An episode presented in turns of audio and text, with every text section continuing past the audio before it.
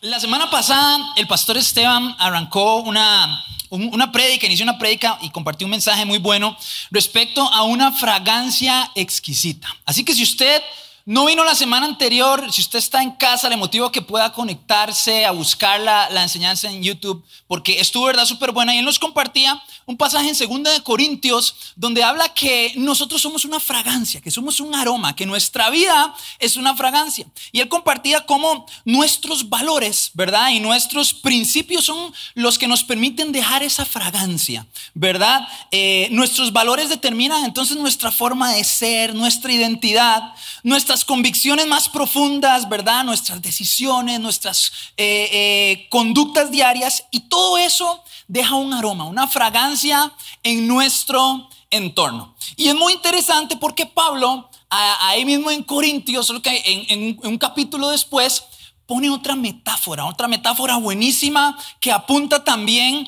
a todos esos valores y principios eh, éticos y de fe que como hijos de Dios ponemos en práctica. Así que yo le voy a pedir que usted vaya a 2 Corintios 3, segunda de Corintios 3. Yo lo voy a leer en la nueva traducción viviente y mientras usted lo busca, le damos la bienvenida también a todos los que están desde el centro en casa, en lugares fuera de la provincia de San José y también en otros países. Es una gran bendición que puedan estar con nosotros acá en este fin de semana. Segunda Corintios 3, versículo 2, dice lo siguiente. La única carta de recomendación que necesitamos son ustedes mismos. Sus vidas son una carta escrita en nuestro corazón. Todos pueden leerla y reconocer el buen trabajo que hicimos entre ustedes. Es evidente que son una carta de Cristo que, muestra el resultado de nuestro ministerio entre ustedes. Esta carta no está escrita con pluma y tinta, sino con el Espíritu del Dios viviente. No está tallada en tablas de piedra, sino en corazones humanos. Pablo habla y pone una segunda metáfora aquí en segunda de Corintios y dice que somos cartas de recomendación. Primero que éramos una fragancia, pero ahora dice que somos una carta y no cualquier carta, sino una carta de recomendación. Y pensando en esto, me acordé que en algún momento eh, hace unos años, cuando yo me ponía medio romántico, me agarraba por escribir cartas. ¿A quién les gusta escribir cartas? ¿Quiénes quedan de la, de la vieja escuela? Por allá, las tres levantaron la mano. Aquí, ¿quién más? Por aquí también. Un montón. Las cartas eh, son súper interesantes. Ahora hemos evolucionado y las cartas son como que correos, mensajes de WhatsApp, qué sé yo, eh, de una forma electrónica. Pero me acuerdo que cuando yo le pedí a la que ahora es mi esposa que fuéramos novios, nos fuimos a a un mirador, ¿verdad? Llevamos mucho tiempo esperando para poder ser novios. fuimos a un mirador esperamos el atardecer. Yo le tenía un detallito listo y le tenía una carta. Y en el momento perfecto, cuando ya estaba bajando el sol y se comenzaba a ver todo San José, ¿verdad? Le entregué una carta y donde ella la leía al final, yo le pedía que fuera mi novia, ¿verdad? Entonces ella la lee y se lee. Y en lo que mientras la iba leyendo, como que se iba asombrando, ¿verdad? De todo lo que estaba leyendo y lo que la carta le estaba transmitiendo. Y finalmente, al final me dijo que sí, estuvo increíble y, y fuimos novios, ¿verdad? Con el paso de los años le dije, mi amor, ¿y aquella carta que, escribí para que fueran novios, dónde está? Ah, yo creo que por ahí está. Voy a buscarla. Una semana, dos semanas. Mi amor, ¿y la carta? Uy, yo creo que no la encuentro. La perdió. Al final de cuentas se perdió la carta. Yo no me acuerdo ni qué escribí, pero bueno, se, logró el objetivo. Pasaron los años y cuando, cuando eh, finalmente tuvimos una relación de, de, seis años, fue una relación larga, a los seis años íbamos a celebrar e, ese sexto aniversario de ser novios, pero ya yo tenía planes de pedirle que fuera mi esposa ese día. Entonces, ese día planeé algo. Me entró otra vez la inspiración de las cartas, pero ese día entonces escribí nueve cartas Ah, para que vea, papá. Escribí nueve cartas, pero las cartas tenían un significado. Yo las, las escribí, las, las hicimos en un diseño súper chiva, las metí en una cajita y eran como, como una guía, como un mapa. Ella podía abrir las cartas de acuerdo a ciertas indicaciones que yo le había puesto. No, no crea, yo me inspiré, ¿sabes? Y esas nueve cartas eran nueve lugares, nueve momentos que nosotros habíamos vivido durante esos seis años, ¿verdad? Entonces el primer lugar era el lugar donde nos conocimos. Entonces yo la llevaba ahí en en, la cajita que le di había unas instrucciones dónde y cuándo y a qué hora tenía que abrirlo. Ya lo abría y venía toda la inspiración, papá. Y entonces luego de ahí decía que ahora teníamos que ir a otro lugar y a otro lugar. Y fuimos durante desde las 9 de la mañana hasta las 10 de la noche a nueve lugares de el donde nos conocimos, el primer beso, ¿verdad? Eh, eh, eh, el lugar donde, donde en una etapa tuvimos un momento muy difícil de la relación y casi terminamos, ¿verdad? Y fuimos a ese lugar y ahí había una carta también. Y bueno, fue un asunto increíble. La última carta era donde yo le pedía que fuera mi esposa, ¿verdad? Y en la última carta ya era como las nueve de la noche, fuimos a un restaurante y, mientras ella leía la carta número nueve, entonces eh, ahí yo le iba diciendo un montón de cosas y finalmente, eh, eh, al final de la carta, en lo que ella terminaba, la carta decía, y ahora te quiero decir algo. Y en lo que ella levantaba los ojos, yo estaba así arrodillado, papá. De manera. Así que si usted va a pedirle a su novia que sea su esposa, no le pida la taquería de la esquina. No, no, no, no. Ni en el chinamo menos. Qué vergüenza. Bueno, no, si alguien lo ha hecho, está bien, todo bien, todo bien. Pero bueno, el asunto es que ella terminó de leer la carta, le corrió las lágrimas y yo estaba así, me dijo que sí, increíble. En la boda, ella quería leer un poquito lo que yo escribí en esa carta, entonces la llevó a la boda. Compartió un poquito a la gente que estaba invitado de eso. Nos fuimos de luna de miel, regresamos y a las semanas adivinen qué pasó. Se perdió la carta también. Las dos cartas. Pero bueno, ya yo sané esa raíz de amargura. Ya, le, ya la perdoné, ya me permitió compartirlo hoy. Pero el asunto es que yo no me acuerdo muy bien qué decía esas dos cartas. Pero lo que sí tengo muy presente es lo que yo sentí en ese momento. Lo que sí tengo muy presente es ver las lágrimas de mi esposa mientras leía esa carta número 9. Lo que nunca voy a olvidar es el momento en donde su cara se iba transformando, donde ella me volvió a ver y me vio arrodillado. Ah, esa imagen nunca la voy a olvidar porque es que las cartas, ah, ese tipo de comunicación eh, nos deja algo marcado, nos hacen sentir algo. Y, cartas de todo tipo, ¿verdad? Estoy seguro que cuando usted ha estado en su trabajo y, y, empiezan a repartir unas cartas que nadie quiere recibir, de repente cuando llega a su escritorio, esa no es una carta que le hace sentir algo bonito. Usted ni quiere leerla. O, lamentablemente cartas como cuando viene un embargo, ¿verdad? Del carro, del salario.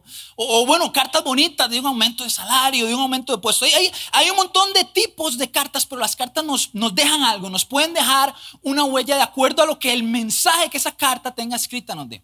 Y Pablo aquí está hablando de una carta, pero de una carta de recomendación, ¿verdad? Esas cartas eh, eh, eh, que hacen referencia al trabajo de otro, ¿verdad? Cuando uno va a un trabajo y ocupa que el jefe le haga una recomendación acorde al trabajo que usted ha hecho, es para dar una referencia de otro.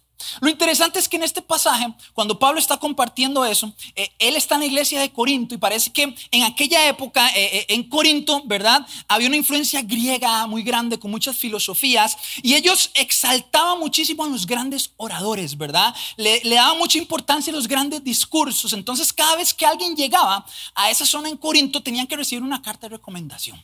Si usted quiere traer un mensaje aquí, si quiere hablar aquí, tiene que tener una carta de recomendación.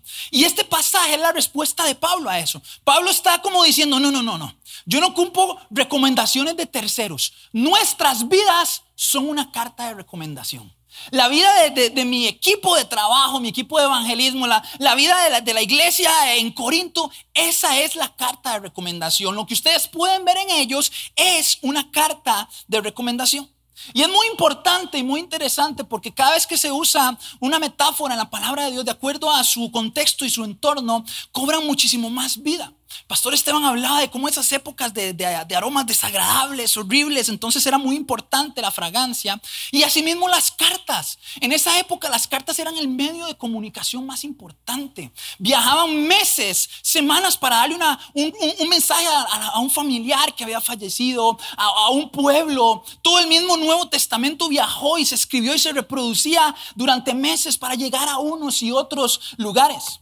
Las cartas representaban mensajes importantes, mensajes políticos, eh, guía, decisiones legales, ¿verdad? Órdenes del rey, dirección, directriz, influencia. Eso es lo que representaba una carta. Y cuando eh, el pasaje y Pablo aquí habla de que nosotros somos carta de recomendación, nos está diciendo que nosotros somos un mensaje.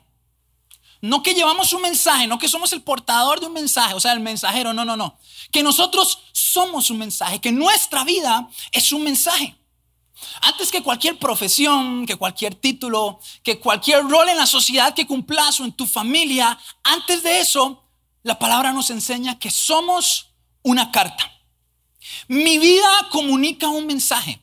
Tu vida comunica un mensaje. Ya sea que te des cuenta o no, que lo hagas de manera intencional o no, que, que en el día a día le prestes atención o no, tu vida comunica un mensaje. El asunto es qué mensaje estás comunicando. ¿Qué mensaje pueden estar leyendo otros en mí?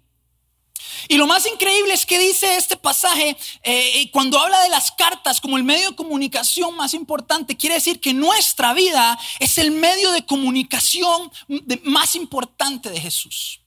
Tu vida es el medio de comunicación más importante de Jesús hacia otros. La forma en cómo vivís tus valores, la forma en cómo vivís tus principios y la forma en cómo vivís tu fe es una carta de recomendación de Jesús hacia la gente que te rodea.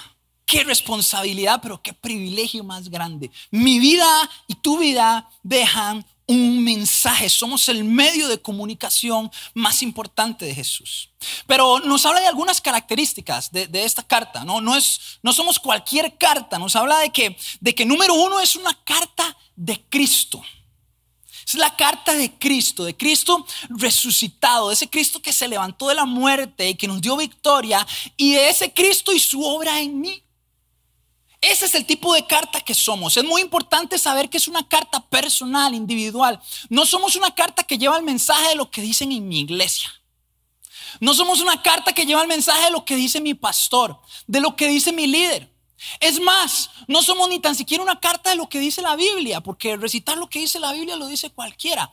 Nuestra vida es la carta, mis acciones, mis decisiones, la forma en cómo vivo, mis valores y principios son esa carta de Cristo y su obra en mí. Es como que le estamos diciendo a otro, esto es lo que Cristo puede hacer en alguien, te lo recomiendo. Esta es la obra que Jesús puede hacer en la vida de una persona. Yo soy la carta de recomendación. Urgen en medio de nuestra sociedad personas que sean cartas vivas, que no sean solo mensajeros, que no receten solamente lo que ven o aprenden, sino que puedan vivirlo y externarlo a otros. Que nuestra vida sea una recomendación viva de lo que Jesús puede hacer. Pero no solamente una carta de Cristo, sino dice que, que es una carta abierta. Cuando habla de cartas abiertas, eh, me, habla de honestidad, ¿verdad? Me da esa sensación de transparencia, de, integridad. Cuando habla de, cartas abiertas, me, da, la sensación de ser el mismo. Eh, en todo lugar, dice que todos pueden leerla. Yo no sé si usted conoce personas que, cambian, ¿verdad? Que son distintas, depende del entorno donde están, que se comportan distinto, que actúan distinto. Y usted dice, qué raro, este compa como que es diferente, su conducta es diferente, su manera de vivir su fe y sus valores, hasta que es distinta cuando estamos en el trabajo en la iglesia, cuando lo veo aquí o allá, cuando mi papá está con sus amigos de trabajo y cuando está en casa, eh, como trata a mi mamá cuando estamos todos, pero como trata a mi mamá cuando no hay nadie, como que hay algo que no concuerda, ¿verdad? Y la palabra nos enseña enseña acá a hacer cartas abiertas, a que haya una integridad. Integridad es esa transparencia de quienes somos independientemente de nuestro entorno. Entonces a veces la, presión, ¿verdad? Eh, o la debilidad puede ser, nos hacen renunciar a nuestros valores. Nos hacen a veces tener valores muy bien definidos, pero acciones tal vez no tan bien definidas. Nos hace eh, tener eh, y profesar principios y valores establecidos, pero acciones que a veces hacen lo contrario. Entonces aquí nos está hablando de cartas abiertas, transparentes, íntegras en todo momento. Porque si todos pueden leerla, quiere decir que en mi familia entonces yo puedo dar un mensaje de abrazo, de apertura, de comunicación, o puedo dar un mensaje de rechazo, de desinterés. Le puedo dar un mensaje a mis hijos de, que mis prioridades no, no, no están correctas. Mi ausencia diaria, aunque sin palabras, le puede dar un mensaje muy importante a tus hijos. Ah, la forma en cómo te comunicas con tu esposa, la forma en cómo la tratas, da un mensaje muy importante. La forma en cómo vos te comportás con tus amigos cuando tu esposa no está, por ejemplo, da un mensaje muy importante. Todo lo que hacemos comunica más allá de nuestras palabras. En nuestro trabajo, en nuestro entorno, comunicamos más allá de nuestras palabras. La gente ve y, recibe información de lo que hacemos más de lo que decimos.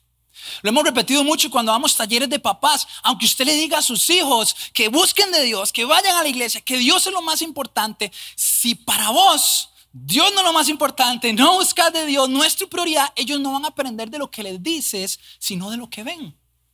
Porque nuestras acciones son las que representan esa carta. Entonces somos no cualquier carta, sino una carta de Cristo y su obra en mí. Somos una carta abierta. Y en esta noche Dios te quiere animar, Dios te quiere retar, Dios te quiere confrontar, Dios te quiere inspirar para que puedas vivir tu vida como una carta de recomendación. Como una carta abierta de la obra de Jesús en vos, en todas las áreas de tu vida y en todo tu entorno cotidiano. Pero entonces, ¿qué se requiere? ¿Qué se requiere? ¿Qué puedo hacer? ¿Qué hay que hacer para poder vivir plenamente esa vida como cartas abiertas, como esa carta de Cristo, esa carta de recomendación? Dice la palabra de Dios ahí mismo. Dice, esta carta no está escrita con pluma y tinta, sino con el Espíritu del Dios viviente. ¿Qué puedo hacer para ser esa carta de recomendación? Número uno, debo de, tener un carácter moldeado por el Espíritu Santo. Un carácter moldeado por el Espíritu Santo. ¿A qué se refiere? A que el carácter es lo que sostiene nuestros valores y nuestros principios. Esa palabra tan importante. El carácter que nos hace decir no cuando tenemos esa tentación. El carácter que nos mantiene firmes en humildad cuando eh, podemos eh, eh, decirle algo a una persona que lo va a herir. El carácter que nos mantiene fieles a nuestros esposos y nuestras esposas. El carácter que nos mantiene a llevar el proceso con integridad en vez de tomar atajos. Eso, eso que sostiene nuestros valores y principios se llama carácter. Yo no sé si usted ha visto personas que tienen un gran potencial, grandes oportunidades, pero lamentablemente no desarrolla el carácter para mantener a largo plazo esos principios. Porque sueños grandes con un carácter pequeño produce que los sueños nos aplasten. Metas grandes, oportunidades grandes con un carácter pequeño produce que finalmente esto nos pase por encima. El carácter es lo que nos permite en nuestra vida cotidiana, en nuestra fe, en nuestra relación con Dios, en, nuestra, en nuestras metas y sueños. El carácter nos permite mantener nuestros principios en todo momento, en todo lugar. Ser los mismos en cualquier situación y en cualquier circunstancia. Pero para eso la palabra aquí nos está enseñando que el Espíritu del Dios viviente es el que escribe en nuestros corazones. Y pensando en esto me acordaba la obra del Espíritu Santo. La palabra de Dios ah, ah, dice en Gálatas que hay ciertos frutos que el Espíritu produce en nuestras vidas. Dice ahí en Gálatas 5 que la clase de fruto que el Espíritu Santo produce en nuestra vida es amor, alegría, paz, paciencia, gentileza, bondad, fidelidad, humildad y control propio, dominio propio. Entonces, si usted analiza ese fruto del Espíritu, ese Espíritu, como dice ahí, ese Espíritu escribiendo esa carta en nuestro corazón, en ese proceso que llevamos con Él, esos frutos son los que necesitamos para moldear nuestro carácter.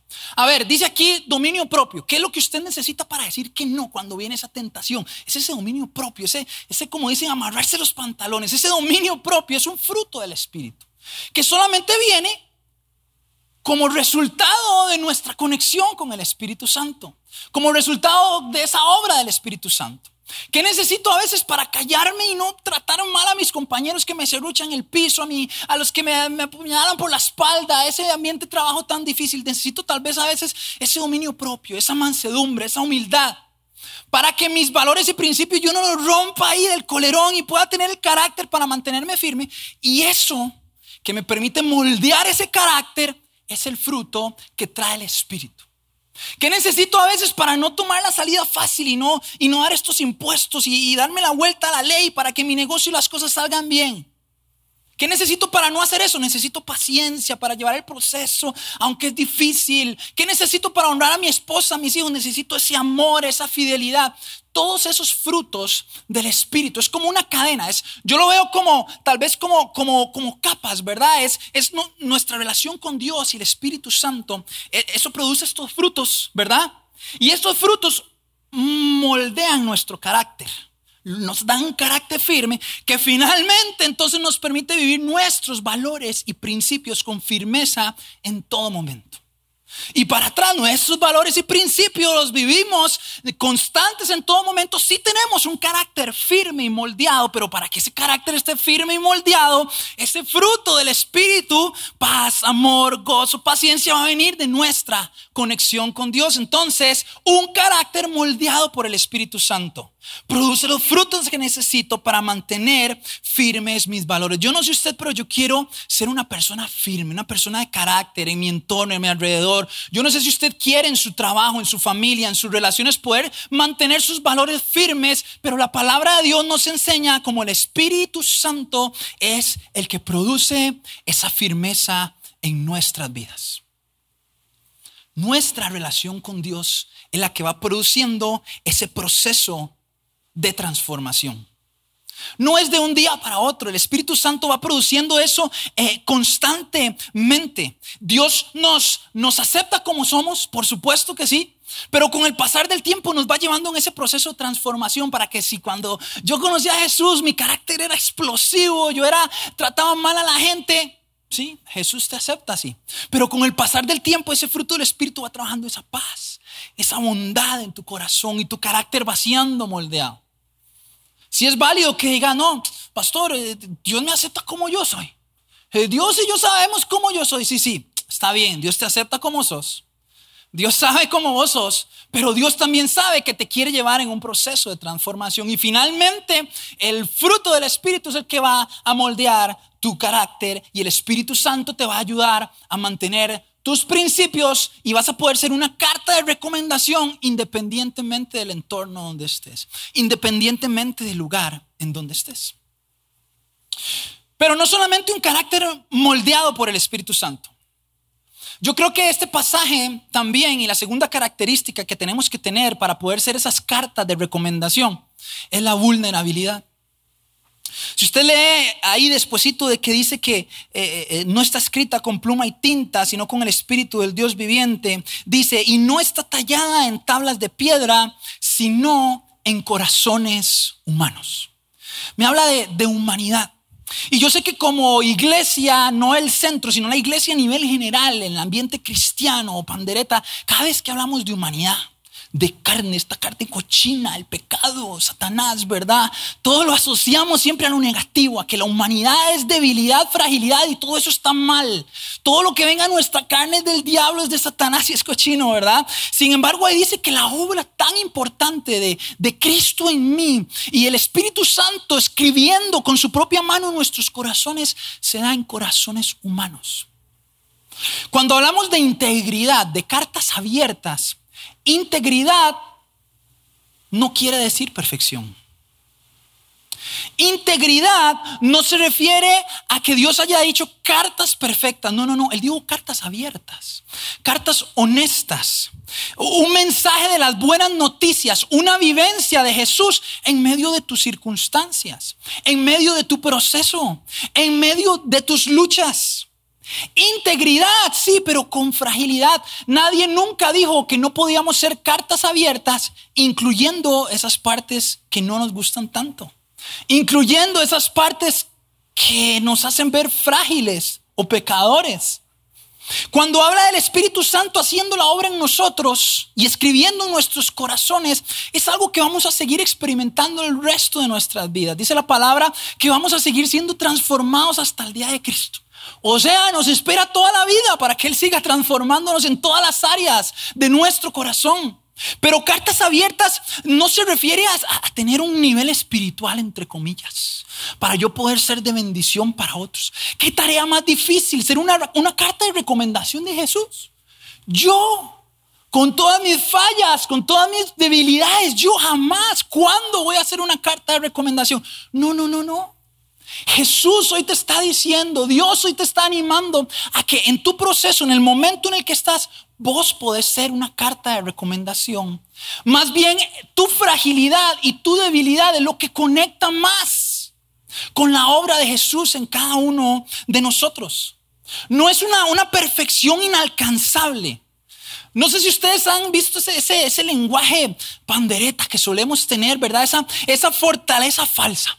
Todo es gozo, todo es victoria, todo es esperanza, todo es fortaleza, ¿verdad? Entonces parecemos como con superpoderes, ¿verdad? Esos cristianos que, que, que, vemos a los demás por encima, que no es hijo de Dios, está por allá abajo, yo estoy aquí, usted está allá. ¿verdad? Esa, esa fortaleza falsa o, esa forma de ver a los que están afuera, nosotros adentro, ustedes afuera, yo bueno, usted malo, ¿verdad? Y esa falsa fortaleza eh, al final trata de demostrar fe, pero la falsa fortaleza no demuestra fe, sino orgullo. Finalmente, en vez de abrir nuestras vidas como cartas abiertas y decir, sí, soy un hijo de Dios con todas estas debilidades Sí, soy un hijo de Dios con todas estas flaquezas. Sí, soy un hijo de Dios. Ah, no. Eh, mostramos una, como una careta, ¿verdad? Como una imagen ahí de, perfección, como que le ponemos una, una portada, ¿verdad? Un sobre ahí despampanante a esta carta y entonces creamos una brecha entre, entre lo que Jesús es verdaderamente y la obra que Él está haciendo en nosotros y lo que otras personas pueden ver. Dice la palabra que el poder de Dios se perfecciona en nuestras debilidades. Que cuando soy débil, entonces fuerte soy. ¿Cuál es el miedo de ser vulnerables? ¿Por qué como hijos de Dios no comenzamos a normalizar nuestras luchas? ¿Por qué como hijos de Dios no empezamos a normalizar, a normalizar nuestra fragilidad? Nuestro pecado. Uy, no, pastor, ¿cómo? Es pecado que yo le ande contando a la gente. No le estoy diciendo que usted le ande contando a todo el mundo, pero, pero ¿cuál es el problema de ser cartas abiertas? Eso muestra más la obra de Jesús. Usted ha visto que a veces dicen, uy, no, vea a este fulanito haciendo tal cosa y es cristiano. Claro, porque nosotros tal vez a veces nos hemos encargado de dar esa imagen. No, los cristianos no hacemos esto, no, los cristianos no hacemos aquello. Mentira, los cristianos eh, tenemos un montón de debilidades y estamos en ese proceso de transformación. Me encanta porque con los muchachos que trabajo y los diferentes equipos, ellos saben. Yo les he dicho a ellos abiertamente, yo tengo una lucha muy grande con la ambición. Soy una persona muy ambiciosa y me ha dado resultados positivos en algunas cosas, pero lucho constantemente y paso una línea muy negativa, muy destructiva, que no me permite disfrutar muchas cosas en mi vida y que se vuelve como algo muy, muy negativo en mi corazón. Y tengo que constantemente estar corriendo esos límites y poniéndolos. Lucho también mucho con el orgullo. He sido una persona muy orgullosa. Lucho mucho con la comparación. Me cuesta mucho, me comparo con las personas. Meses atrás dejé de seguir cuentas en redes sociales porque estaba constantemente ensuciando y dañando mi corazón porque me comparaba mucho. Y todas esas fragilidades no me hacen menos o menos espiritual que nadie. la única característica que nos conecta a todos los que estamos aquí, los que están en casa, es que todos tenemos fragilidades. Es que todos tenemos luchas, pecados, debilidades. ¿Por qué no somos cartas abiertas y vulnerables para que Dios pueda hacer su obra en nosotros? ¿Sabe que la gente afuera está cansada de caretas? La gente afuera está cansada de los discursos espiritualoides, ¿verdad? ¿Qué hacen en la iglesia? Bueno, en la iglesia se establece el reino de los cielos y las tinieblas son... Eh, ¿verdad? Y, está bien, todo eso sucede, pero ¿por qué no podemos ser cristianos así, naturales, normales? Sin ese lenguaje eh, que no estoy diciendo que está mal, pero que al final la gente cuando escucha esas palabras dice, ¡Ah! no, para ese Jesús, que reino de las tinieblas, ¿qué? ¿Que el reino del qué? No, eso está muy lejano. En la iglesia, ¿qué hace? Vean, la iglesia vamos un montón de personas que tenemos un montón de errores y que vamos todos juntos a que Dios nos fortalezca. Entonces, cuando te vean el trabajo, perder los estribos y tener tu carácter explosivo, y luego vean la humildad de decir que madre, yo me equivoqué en esto, pero he estado pidiendo a Dios que me ayude y, y te pido disculpas. Qué diferencia, ¿verdad? Qué diferencia de, de, cartas abiertas de lo que Dios puede hacer. Vivamos a Jesús con normalidad. Él puede seguir haciendo el proceso de transformación en tu vida y la etapa en la que estás puede bendecir a muchísimas personas. No lo des por menos. Dios no quiere cambiar tu esencia. Dios no quiere cambiar tu personalidad. Dios no quiere cambiar quién sos vos. Pero Él puede usar todo lo que hay en tu vida para que seas una carta de recomendación de la obra de Él hacia los demás. Yo sé que muchos pueden decir, pastor, pero es que yo, yo vivo mi fe y mis principios callado. Yo entro y salgo del trabajo, a los estudios, nadie se da cuenta. Nadie lo ve, yo en realidad lo, vivo aparte, no, no me involucro. Yo creo que, que todos estamos dando mensaje. Y el no involucrarte también está dando mensaje. Y no se trata que te parezca hablar en lengua, sea decir, ahora todo el mundo arrepientas en este trabajo, pecadores se van a ir al infierno. Yo creo que todos con una bonita amistad, con ser personas que escuchan, con ser personas respetuosas, con ser personas que tienden la mano, que soy el primero que llego al trabajo y me voy de último. Todo eso está dejando un mensaje que transforma vidas y corazones. La forma en como marcar límites con respeto. Respeto eso, yo no lo comparto. Y esa forma de respeto está dejando una recomendación de Jesús. ¿Qué te inspiro y te motivo a que hagas eh, a partir de lunes? ¿Por qué no te quitas esas caretas? ¿Por qué no comienzas a vivir abierta y transparentemente a Jesús? Necesitas carácter. El carácter no viene de la nada. El carácter viene con esa relación con el Espíritu Santo. Tenete paciencia. Permití que Él vaya formándolo.